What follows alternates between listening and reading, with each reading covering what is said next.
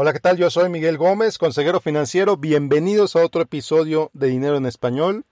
El día de hoy vamos a hablar sobre las maneras de ahorrar para la educación. Educación de los hijos, educación de los nietos, educación tuya. Comenzamos.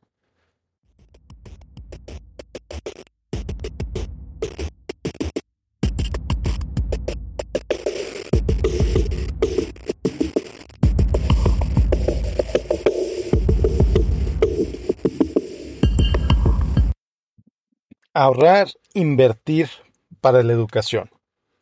Es algo que cuando empieza a revisar los números, híjole, tiene mucho sentido.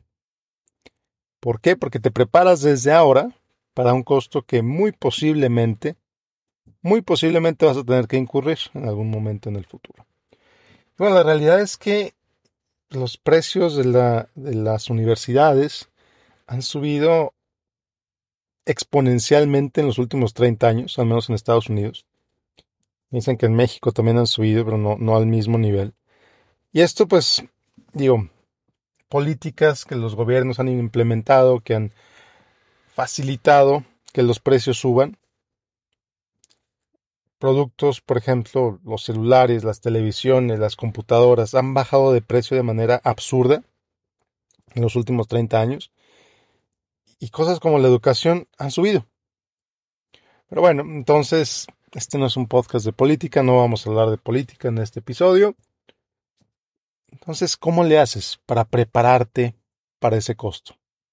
La realidad es que el costo universitario, el costo de, una, de, uno, de, de cuatro años de estudios universitarios, pues puede ser incluso más caro que una casa en ciertas partes puede ser un, costo bastante elevado. Pero hay maneras de, que pagues menos. Si ves los precios publicados en, las universidades, en las páginas de las universidades, muy poca gente paga los precios publicados. Es otro tema del que no se habla mucho, pero la realidad es que son negociables, son muy negociables los precios de las universidades. Pero bueno, sin más rollos, pasemos a las maneras en que puedes ahorrar, las maneras que puedes invertir para la educación. Y este episodio, particularmente educación, posiblemente de los hijos, de niños pequeños. Si vives en Estados Unidos, te va a servir mucho. Si vives en México, si vives en otros países, pues hay alternativas también. Hay alternativas, pero pues todas las que voy a mencionar aquí son enfocadas particularmente a Estados Unidos. Cada país tiene su propia, versión de algunas de estas alternativas, así que te sugiero investigar también si no vives en Estados Unidos. Bueno, comencemos. Opción número uno. Simplemente ahorrar. Ahorrar en una cuenta de ahorros, el dinero que te sobre, el dinero que te, que te especial para ese propósito. Abres una cuenta, una cuenta de ahorros especial la pones de título educación y ahí vas poniendo lo que te va, lo que consideras pertinente cada mes, cada quincena. Pros de hacer esto, pues efectivamente, pues no hay, no hay ningún riesgo. Lo que tú pones es lo que va, vas viendo cómo va subiendo esa cuenta. Claro que como no hay riesgo, o no hay riesgo aparente, no hay riesgo de mercado, el riesgo es la inflación. Si de pronto hay mucha inflación en Estados Unidos, ese dinero va a valer significativamente menos. ¿Cuándo puede funcionar ahorrar en una cuenta de este tipo? Cuando tus hijos, tus sobrinos, la persona a la que estás ahorrando por, la persona para la que estás ahorrando está cercana a la universidad. Ya tiene 15, 16 años, no empezaste antes, bueno, pues ahorrarlo aunque sea en una cuenta de banco. ¿Por qué? Por, precisamente por lo mismo, porque no tomas riesgos. Porque al hacerlo de esta forma, si el mercado cae, no te va a afectar porque estás en una cuenta de banco. Tu plazo de inversión es muy corto, entonces, muy bien. La cuenta de banco puede funcionar en circunstancias específicas. Si tienes niños pequeños, si estás ahorrando para niños pequeños, el problema con eso es que pues no va a haber crecimiento en la cuenta. Como no estás tomando riesgos, no va a haber crecimiento en la cuenta. Y como dicen por ahí, le atribuyen a Albert Einstein, la octava maravilla del mundo es el interés compuesto. Si no hay interés compuesto en esta cuenta, pues no va a crecer, no, vas a tener intereses, no vas a tener rendimientos en esa cuenta de ahorro. Como te digo, puede funcionar, pero en casos muy específicos. Muy bien, pasamos a la segunda forma de ahorrar e invertir para educación. Forma número dos. La forma número dos es abrir una cuenta de inversión. En lugar de abrir una cuenta de ahorro, abres una cuenta de inversión. Una cuenta de inversión con el broker de tu preferencia, Schwab, Fidelity, Vanguard, TD Ameritrade, el que tú quieras. Abres una cuenta de inversión. Puede ser una cuenta a tu nombre. Puede ser una cuenta a nombre del niño, de la niña. Pero aquí viene importante. Si es una cuenta a nombre del niño o de la niña, cuando lleguen a la mayoría de edad, que va a ser 18 o 21 años dependiendo del estado, ese dinero se los tienes que entregar, porque el dinero en esa cuenta es de ellos. Si abres una cuenta a nombre de tus hijos, particularmente una cuenta que se llama UTMA o UGMA, UTMA o UGMA, ese dinero se lo estás dando a tus hijos, se lo estás dando al niño a la niña, y cuando ellos lleguen a la mayoría de edad, les tienes que entregar ese dinero, porque es de ellos. Abriste una cuenta de ellos. Ahora, ¿en qué invertir en una cuenta de inversión? Nos podríamos pasar tres horas hablando sobre eso. Pero mi sugerencia, mi recomendación es primero ver fondos de inversión alineados con la edad a la que el niño o la niña va a entrar a la escuela. Y aquí mucho cuidado porque pues va a estar, va, a estar sujeto a riesgo de mercado, va a estar sujeto a la volatilidad del mercado, pero al ser una cuenta de inversión, pues tú siempre tienes el control sobre cómo invertir este dinero. Entonces, quizá la mejor sugerencia al respecto es si no sabes sobre inversiones, si no sabes sobre esto, si no quieres tomar el tiempo para aprender sobre esto, quizá una cuenta de inversión no sea una buena idea. ¿Cuándo sí es una buena idea? obviamente cuando sí sabes sobre esto, cuando tienes el tiempo de dedicarle a esto y cuando lo principal, el principal punto positivo de tener una cuenta de inversión eh, especial para la, para la educación de los hijos es que pues tienes total flexibilidad de, de cuánto poner, de cada cuándo poner, de en qué invertirlo. Si no pones un mes no pasa nada, efecto, excepto que pues ahorras menos. Entonces tienes una flexibilidad total cuando es una cuenta de inversión para ahorrar para la educación. Entonces eso puede ser tanto un pro como un contra. Muy bien, pasemos a la siguiente. Tercer forma de ahorrar para la educación de los hijos. Un plan 529. El plan 529 se llama así porque es la, la sección del Internal Revenue Code que describe estos planes. Esencialmente son planes patrocinados por los estados. Cada estado tiene sus planes de 529. Ahora, eso no quiere decir que tengas que usar el plan 529 del estado en el que vives. Hay algunos casos en los que los estados ofrecen deducciones especiales por participar en el, fondo del estado, entonces algo que valdría la pena revisar. Pero hay fondos todos los fondos te permiten invertir independientemente del estado en el que, en el que vivas. Si vives en Texas y quieres invertir en el de Utah, no hay ningún problema. De hecho, ese es el, el plan que yo uso para mis niños, el plan que yo recomiendo para mis clientes, por ejemplo, el plan 529 de Utah. ¿Por qué? Porque tiene costos súper bajos, porque es súper fácil de administrar porque, y esto lo tienen casi todos los planes de, casi todos los estados, tú puedes escoger un fondo de inversión o un portafolio en el plan que va bajando el nivel de riesgo conforme el niño, conforme la niña se van acercando a la edad de ir a la universidad. Entonces, ¿qué quiere decir esto? Que lo único que tienes que hacer, de lo único de lo que te tienes que preocupar, es de poner dinero en la cuenta. Tú pones dinero en la cuenta, obviamente escoges la inversión, escoges este portafolio. En inglés le llaman age-based portfolios, portafolios basados en edad. Y cuando el niño o la niña es más pequeño, toma más riesgo. Conforme va acercándose a la edad de la universidad, el portafolio automáticamente va reduciendo el nivel de riesgo de tal forma que cuando llega a los 16, 17 años, ese portafolio ya no está invertido en la bolsa de valores, ya está invertido en instrumentos muy conservadores que permiten reducir significativamente el riesgo. De forma que cuando llegas a la edad de, la universidad, pues ya no estás tomando riesgos, ya está el dinero muy líquido y lo sacas cuando para pagar la universidad. Ahora, un punto importantísimo sobre los planes 529 es que crecen, estas cuentas crecen con impuestos diferidos. Y si usas los, los, em, el dinero para pagar la universidad o para pagar lo que le llaman gastos calificados, no pagas impuestos sobre las ganancias. Entonces, ¿qué quiere decir? Número uno, impuestos diferidos es que el crecimiento de la cuenta no vas a pagar impuestos cada año, no vas a pagar impuestos si compras o vendes dentro de la cuenta, no vas a pagar impuestos si usas el dinero para gastos calificados, universidad, lo que le llaman room and board, libros, computadoras, etc.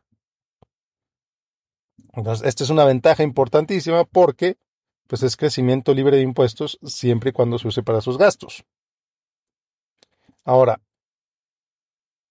algo que hay que considerar también es que este tipo de planes también están disponibles, por ejemplo, para pagar preparatorias, eh, para, para, pagar preparatorias privadas, incluso para pagar gastos de kinder, gastos de primaria.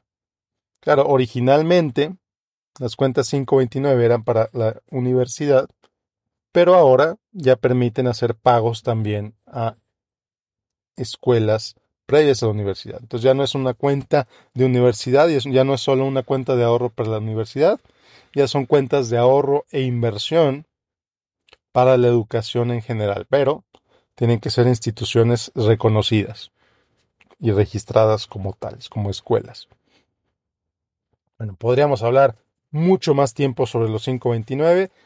Te sugiero investigar, estudiar más al respecto. Generalmente la contribución mínima en este tipo de planes, particularmente en el plan de Utah, ellos no tienen una contribución mínima. Si tú quieres abrir la cuenta con un dólar, la puedes abrir con un dólar. Si quieres mandar tres dólares cada mes, puedes mandar tres dólares cada mes y no pasa absolutamente nada. Contribución máxima, 15 mil dólares por persona. Tu papá puedes poner 15 mil dólares. Si, eres casado, la mamá o, la pareja puede poner otros 15 mil dólares para, para la persona. Entonces 30 mil dólares al año por pareja pueden ahorrar. Y si se sienten particularmente generosos, pueden superfondear, que le llaman, en inglés le llaman superfunding, hasta 150 mil dólares por pareja en un solo año. ¿Qué quiere decir esto? Que esencialmente estás haciendo la contribución de 5 años en un solo año. Y esto está permitido, el IRS lo permite, no pasa nada hay que llenar una forma adicional a la hora de hacer tus impuestos. No significa pagar más impuestos, simplemente significa llenar una forma extra para decirle al IRS, al gobierno, al, pues al IRS, que hiciste un, regalo de 150 mil dólares a tu hijo y aquí está el reporte de ese regalo. No pasa nada. Muy bien. Cuarta forma de ahorrar para la educación de los hijos. Ya dijimos, la primera una cuenta de banco, una cuenta de ahorro. La segunda, una cuenta de inversión. La tercera, una cuenta 529. La cuarta, la colegiatura prepagada. En inglés le llaman prepaid tuition. Y otra vez, de prepaid tuition hay planes en los estados. Texas tiene uno, por ejemplo. Yo vivo en Texas, entonces por eso lo conozco. Muchos otros estados tienen sus propios planes de prepaid tuition. Hay un plan de, de colegiatura prepagada también para universidades privadas. ¿Y qué es esto? Esencialmente lo que estás haciendo es tú pagas la universidad a precios de hoy. Pagas los costos de la escuela a precios de hoy. ¿Cuál es el pro de esto? Pues que ya pagaste la universidad. A lo mejor ya, pagaste, ya compraste un plan de prepaid tuition en Texas Hoy te cuesta alrededor de 50 mil dólares. Paga 50 mil dólares. Y está pagada la universidad de tus hijos. De tu hijo, de tu hija. ¿Cuál es el problema de esto? Bueno, el problema, bueno, hay varios problemas. Problema número uno ¿Qué pasa si tu hijo, si tu hija no quiere ir a una universidad que está cubierta por el programa que tú compraste? Ese puede ser un serio problema. ¿Qué pasa si tu hija, si tú pagaste el plan de la universidad, del el plan estatal de Texas, y resulta que tu hija quiere una universidad en Florida? Puede ser difícil la conversión, si es que la permiten. Problema número dos, el riesgo de que el Estado al que le pagaste caiga en problemas financieros y no sean capaces de cumplir esa promesa que te hicieron. Puede pasar, es, bajo el riesgo, es alto el riesgo, depende del estado, pero puede pasar, entonces hay que considerarlo. Muy bien. Forma número 5 de ahorrar para la universidad de tus hijos. Y esto es algo que he visto muchas veces. Anunciado, me han ofrecido, me han dicho, me han preguntado sobre este tipo de programas, los planes de seguro de vida con componente de ahorro. Los planes de seguro de vida con componente de ahorro. Híjole. Si me conoces, si has oído este podcast por varios años, ya sabes mi opinión sobre los planes de seguro con componente de ahorro. Ya la sabes. Regresa unos cuantos episodios y ya la vas a ver. Si no, bueno, pues te la comparto. Un seguro de vida es excelente para proteger a tus seres queridos en caso de que fallezcas. Para proteger a tus dependientes en caso de que fallezcas. En ese sentido, un seguro de vida es importantísimo si tienes dependientes, si tienes personas que dependan económicamente de ti. Eso no lo disputo y eso, de acuerdo, fantástico. Cuando se vienen las complicaciones es cuando estamos hablando de seguros de vida con componentes de ahorro. ¿Por qué? Pues porque simplemente es más caro. Es más caro juntar los costos de ahorro y los costos de seguro en un producto que hacerlo por separado. Entonces, por eso no me gustan. No estoy diciendo que sean malos, no estoy diciendo que, son terribles, estoy diciendo que no me gustan, estoy diciendo que muchas veces son vendidos con promesas que hace la gente, muchas veces, a veces hasta ignorando lo que el contrato realmente dice. Son caros, tienen la flexibilidad de que, bueno, lo contrataste y ya sabes que ese dinero va a estar ahí y que ese dinero lo vas a poder sacar. ¿Quién está tomando el riesgo? Pues tú estás tomando el riesgo. Bueno, depende del seguro. Hay riesgos en que la aseguradora es la que toma el riesgo y te garantiza cierta tasa de interés. Entonces tienes que entender si esa tasa de interés es comparable con lo que recibirías en instrumentos similares, por ejemplo los costos de cancelación de estas pólizas son muy altos. Entonces, si de pronto te arrepientes de haber empezado esta póliza dos años después de que la empezaste, pues te va a costar. Te va a costar. A diferencia de un plan 529, a diferencia de un plan de, un plan de ahorro normal, a diferencia de una cuenta de inversión, salirte de esta inversión te va a costar. Y te puede costar mucho. Por eso no me gustan los planes de, de seguro con componente de ahorro. Entonces, mucho cuidado con ellos. No estoy diciendo que sean malos. Estoy diciendo que leas todas las letras chiquitas si quieres comprar uno de estos. Que entiendas cuándo sí puede funcionar. Que entiendas cuándo no puede funcionar. Cuándo sí puede funcionar. Puede funcionar muy bien como ahorro forzado porque ya sabes que el día 15 del mes te van, o el día que sea del mes, te van a quitar X cantidad, porque esa cantidad va a pagar el seguro de vida con el que estás ahorrando para para la universidad de tus hijos, de tu hijo de tu hija. En ese sentido, pues sí, es ahorro forzado y no hay de otra. Y no hay de otra porque si lo quieres cancelar te va a costar mucho. Entonces quizá ese es el único punto positivo, el punto positivo más fuerte. Y seguro de vida de manera independiente, pues sí, definitivamente considera comprar un seguro de vida de manera independiente, sin componente de ahorro. Son súper baratos. Pero bueno, ese es otro tema. Por lo pronto, estas son cinco maneras de ahorrar, cinco maneras de invertir para la universidad de tus hijos. Ahora, muchos me preguntan también, ¿para qué ahorro primero? ¿Para mi retiro o para la universidad de mis hijos? Y en eso nos podemos pasar tres horas también platicando. A final de cuentas es una decisión individual, de acuerdo a tus valores, de acuerdo a tus prioridades. Pero te voy a decir esto. Te voy a decir esto. Si tú no ahorras para tu retiro, ¿de dónde va a salir el dinero para tu retiro? Si tú no ahorras para la educación de tus hijos, bueno, al menos tus hijos pueden pedir préstamos. ¿Les va a salir muy caro? Definitivamente les va a resultar muy caro. Pero si tú no ahorras para tu retiro, ¿a quién le vas a pedir prestado? ¿Quién te va a prestar para vivir durante tu retiro?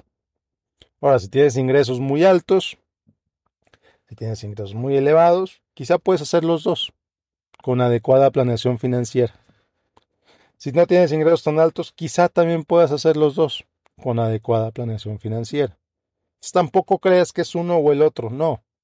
Puedes hacer los dos.